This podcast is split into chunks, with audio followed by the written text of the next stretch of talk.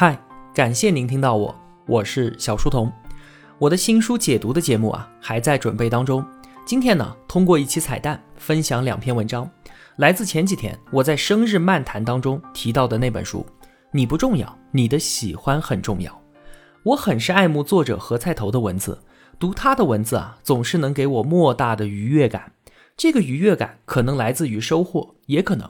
是他说出了很多我想过但是想不透、说不清的东西，因此给我带来了巨大的满足感。我觉得，如果把他的文字直接转录成音频，不需要转述人的任何修饰，背景音乐更是多余的，这就会是一档非常好的音频专栏节目了。第一篇文章关于听话的三堂课，因为服从这个字眼太坚硬了，所以呢，人们就用柔软的听话这两个字来代替。鞭子要比木棒柔软，但是一下子就能让人皮开肉绽；舌头比手铐柔软，但是锁定了就不能逃脱。人们说：“乖孩子，你要听话。”训话从儿童时代就已经开始了，而且看不到任何结束的迹象。那天在军队幼儿园小楼楼顶玩耍的时候，我还是个四岁的孩子，我从一头飞跑到另一头，乐此不疲。幼儿园的老师不高兴了，叫我停下来。可是人生总是有那种停都停不下来的时刻，于是他几步跨过来，一把把我提起，带回到他的座位上。他用一双手紧紧地攥住我的手腕，凝视着我的眼睛对我说：“乖，要听话。”说着，他在手上用力反复搓动我的腕骨，想让我感受到痛苦。她是一个四十多岁的中年妇女，不知道是哪一位军官的太太。她的指甲正陷入我的皮肉，我不哭不闹，也凝视着她的眼睛。那是一双怎样的眼睛啊？就像是蜥蜴的眼球，冷冰冰的褐色，没有任何的感情，也毫无生气。这就是我人生关于听话的第一课。别人要求你听话，意思是要求你按照他的想法去做，否则他就会惩罚你。没有别的理由，就只是因为对方的气力比你大。那是两千年某一个秋日清晨，我在昆明乌家坝机场候机楼里吃面条。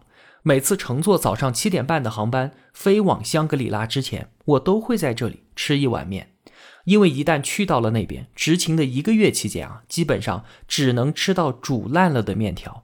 海拔高，就这点不好，没有高压锅，连面条都煮不熟。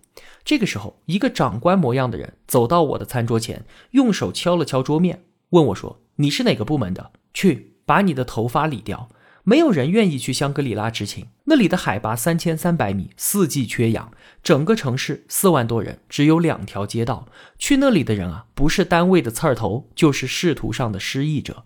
与其说是去执勤，不如说是被放逐。我是自愿申报的，因为我最年轻，被指派过去和自己申请是两个概念。我不喜欢被人安排，提交个申请，起码是我个人意愿的体现。所以留一头长发也是我的个人意愿。这一点在香格里拉是被充分尊重的，哪怕开会的时候，我一头长发，穿着正装，坐在第一排。吃面条的那个早上，我打着领带，扛着肩章，头发万恶的披散在肩膀上。听到询问，我看了他一眼，低头继续喝了一口汤，然后放下碗，再次抬头看着他，平静地回答说：“香格里拉机场，你可以找我的直属领导投诉。”他被噎在原地，然后一跺脚，转身走了。几年之后，当我们再次见面，我已经剪了头发，肩章上多了一杠。大家称兄道弟，相互发烟的时候，我问起那一天的情形，他已经完全不记得了。这就是我人生当中关于听话的第二课。别人要求你听话，意思是要求你按照他的想法去做，否则他就会惩罚你。没有别的理由，只是因为对方的位阶比你要高。如果你已经没有什么可以失去的了，也不惧怕惩罚，那么位阶。也不能让你听话。一九九九年底，我开始在论坛上面写帖子。从那个时候开始，就一直有人试图改变我的想法，让我按照他们的想法行事。他们数量惊人，前仆后继，直到今天都没有任何衰减的迹象，反而人丁兴旺，满坑满谷的爬满了整个网络。在每一篇文字后面都有他们的身影。他们和乔布斯一样，是誓言要改变世界的人。而在改变世界之前呢，他们会倾尽全力先去改造他人，他们会威胁你，告诉你，如果不按照他们的想法去写，他们就会背弃你，转身离开，而且再也不看了。他们要在微博发公告，公开宣称取关你；他们要在微信公众号留言，用上感叹号，证明他们永远都不回来的决心。一千人里面啊，大约会有三四个在几年之后回来道歉，说当初是个误会。为了帮助他们保持初心，我一般都会帮他们一下，默默的拉黑。他们会贿赂你，告诉你他们曾经是多么爱你，但是你现在变了，再也写不出当年打动他们灵魂的那些文字。他们要求你继续写那样的东西，这样他们才会继续爱你，继续支持你，和你站在一起，就如同召唤浪子回头。他们会分析你，告诉你说你的观点是哗众取宠，说这是个人道德的败坏，说这是为了骗取稿费和肉体。他们会预言你说你这样下去会被搞垮、搞臭，会被抛弃、会被遗忘的。而且人们迟早会认清你的真实面目，那一天在将来，在迟早，在早晚，在总有一天。这就是我人生当中关于听话的第三课。这一课绵延了十七年的时间，到现在都还没有结束的迹象。这一刻告诉我，别人要求你听话，意思是要求你按照他的想法去做，否则他就会咒骂你，用离开惩罚你，用预言威胁你，用贿赂引诱你，没有别的理由，只是因为对方的人数比你多。在单独的每一天里，这个社会里都有如此之多的人想要改变你。改变你的想法、观点，甚至是你的行为，他们中没有任何一个人觉得这是一种冒犯，丝毫不觉得个人意志有任何值得尊重的地方。在他们看来，人和人之间不存在彼此观点互不认同，但是可以相安无事的可能。人生就是征服和被征服的关系，在你听我话和我听你话之间，必须要做出一个选择。当这个选择没有做出的时候，他们会彻夜难眠，觉得整个世界观都崩塌了。怎么会有那么不听话的人呢？于是他们觉得自己有义务去改变对方，去说服对方接受自己的观点，说服对方按照自己认为正确的道路前行。而且他们彼此如同手电筒一样的照射对方，于是大家都过上了一样的生活，彼此复制着对方的人生。他们管这叫做三观正。在这个世界被铲平之前，在每一个刺儿头被剃光之前，在每一双手腕被紧紧地攥在自己的掌心之前，他们不能安睡。这就是作为一个中国人最大的不快乐的来源。从做一个听话的人开始，要求所有人听自己的话，终于和一大群人过上了整齐划一的广场舞人生，活得就像是一群人在跳大型团体操。对于个人来说，如果存在个人，这个概念的话，那么不听话就是一种美德。第二篇文章，怎么做一个得体的中年人？你在年少的时候幻想过成人的世界，幻想那里能解决所有的问题，不再因为得到和失去而牵肠挂肚，不再有起伏不定的情绪和人生。你的手指终于能够按在世界的操控器上。你相信中年会有成熟的，就如你相信老年会带来智慧一样。然而，等你终于闯入了成人的世界，却发现这里的问题之多，远胜往日。是的，也许痛苦稍微得以缩减，但是纠结却与日俱增，灵魂和肠胃一起扭成一团。你步入中年之城，那里依旧兵荒马乱，欲望如同岩浆地火喷涌，却没有传说中的成熟可以帮助你心若止水，就更谈不上宠辱不惊了。不堪和慌乱倒是四处蔓延，狼狈才是生命的全部真相。做个中年人并不容易，做个得体的中年人就更难了。激情早已过去，而智慧却迟迟未能降临。欲望依旧坚挺，但是肉身早已经不堪重负了。在这个世界，获取真正的人生智慧，倒显得不是那么重要。应该全力去做的是四个大字：避免作妖。作，作死的作。一旦作妖，不复得体。中年妖怪正午起床，不惧日光，要么咖啡馆，要么茶室，阴云缭绕，五迷三道。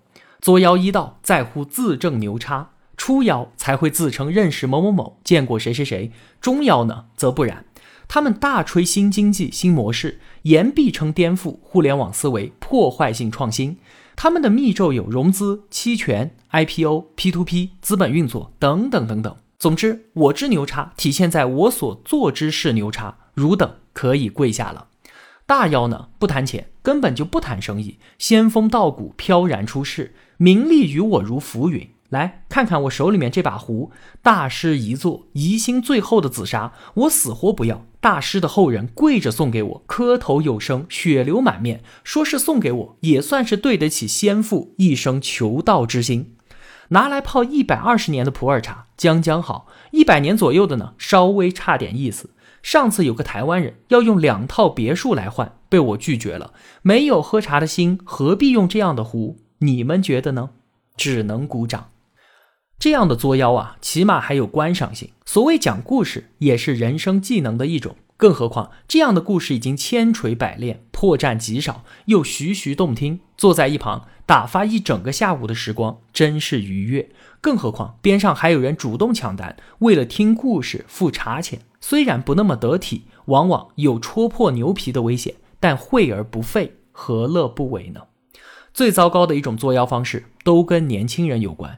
要么就是无底线的献媚年轻人，要么就是无端端的打压年轻人，让人看了会有一种黑山老妖要靠吸食年轻人的精气为生的惊悚感。我们不都见过吗？有的人公然宣称公司里不招八零前的员工，有的人公开说只看好九零后的创业者，结果如何呢？我们也都看见了，潮水退去，浅水里是一片白花花、松弛了的老屁股。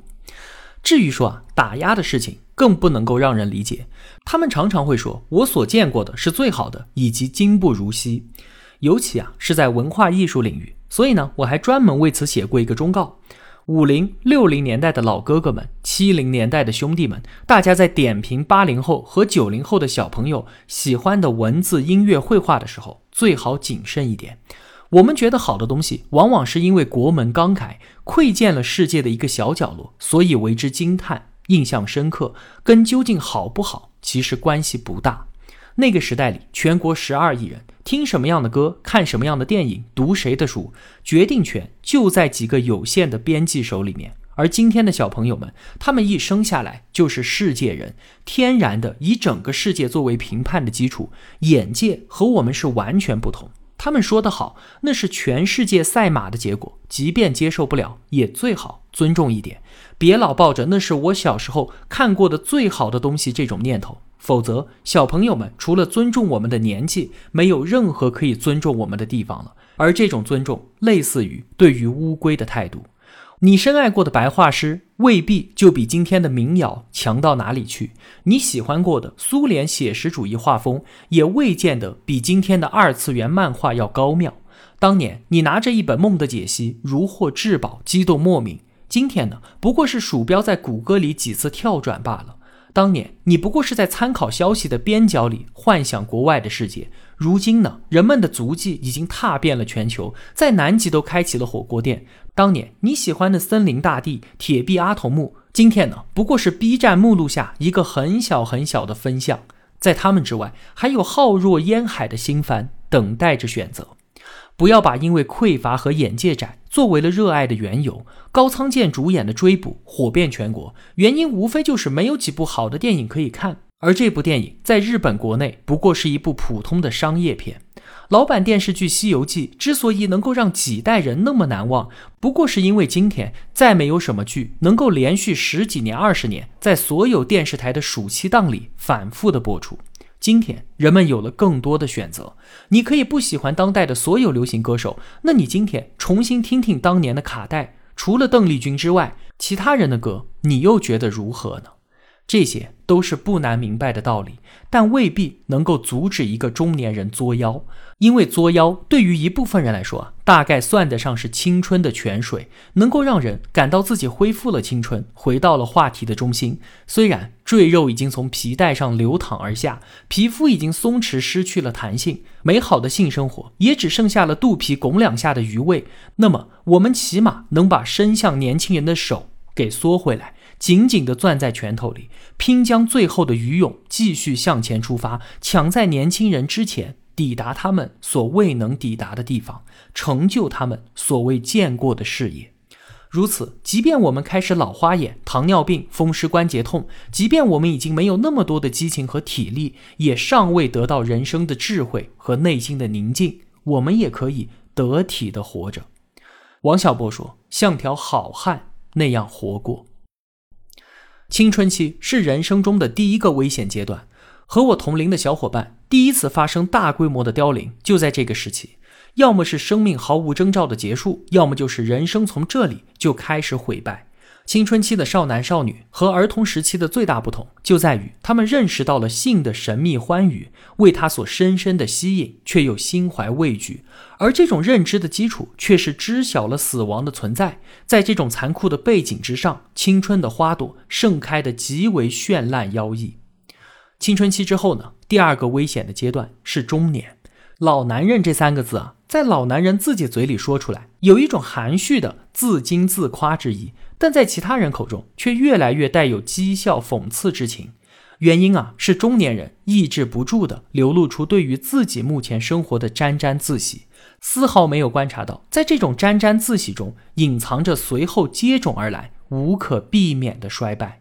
在旁人眼中，这种下滑的趋势再明显不过，因此让所有沾沾自喜都带有一种喜剧小丑独白的效果。越是金夸，越是严肃，越是当真，也就越让人发怵。在这种喜剧的氛围里面，人们很容易忽略中年里潜伏着的威胁。许多人的人生从这个阶段开始啊，事实上就已经结束了。也许是从某个下午开始，人就活在了安逸的重复里，不再有什么变化，也不再有任何的挑战，用一种极为缓慢的螺旋下降的方式，逐步和现实脱开距离，一点一点下坠到人生的终点。这个过程持续而稳定，不像青春期的危机那样酷烈，反而让人误以为是幸福的正常表征。另一部分人很清醒地知道衰败已经开始，却早已经失去了青春时的求变勇气，就像是作战时间太久的士兵，已经完全失去了战斗的能力，倚在战壕上，眼睁睁地看着对方的炮火朝自己推进，却根本没有起身躲避的欲望。当一个人否定了自己的将来，也就同时否定了自己的过去，在自己既有的人生和生活里搜寻不到任何的意义。那么很容易就变成那种通过控制别人的人生来寻找自我价值的人，不是这样吗？观察一下我们周围试图控制子女和总是谋求改变他人想法的人，他们自己有任何称得上值得一过的人生吗？他们在别人身上投入的时间和精力，如果花在自己身上，又会带来怎样的不同呢？但是他们拒绝这么去做，不是吗？人要熬过青春期的凶险，才有进入成年人世界的幸运；而成年人同样要熬过中年，才有可能见到晚年的风景。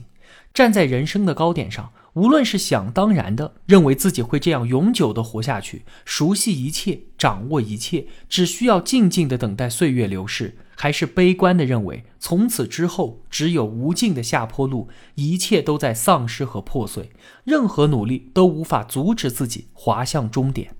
这是绝大多数人的两种选择。我们在网上、在生活中看到的种种老男人的不堪，都是因为这样的选择。但是还存在第三种可能：某些伟大的艺术家甚至还能有晚年变法。在所有人认为他已经穷尽了一切变化的可能，耗尽了所有创造力和想象力的时候，却又能够从往昔的灰烬中奋力挣脱出来，重新绽放在世人面前。马蒂斯在没有办法拿起画笔之后，并没有就此销声匿迹，而是拿起了剪刀，用剪纸的方式延续了多年的艺术生命。直到生命的暮年，他还再次转变，尝试建筑设计，创造出了也许是世界上最独特也最美丽的罗扎里奥礼拜堂。因此，对于我来说，当我开始步入人生的中年阶段，目睹了种种同龄人的表现之后，我强烈的感觉到自己需要一次重生，彻底摆脱过去的经验、过去的见地，甚至是过去最娴熟的技巧，仿佛过去的所有岁月突然宣告终结，然后再次用儿童的眼光重新看待这个世界，寻找到点燃生活激情的方法，勇敢去探索未知的领域。当初我走上了少有人走的一条人生道路。因此得以看见了一些别样的风景。我希望这条路还能够延伸下去，带我继续向前，而不是从此止步，更不是安于现状。我希望我有这样的勇气。我希望我能打得赢时光。好了，这就是我今天为您分享的文章，希望你会喜欢。我是小书童，我在小书童频道与您不见不散。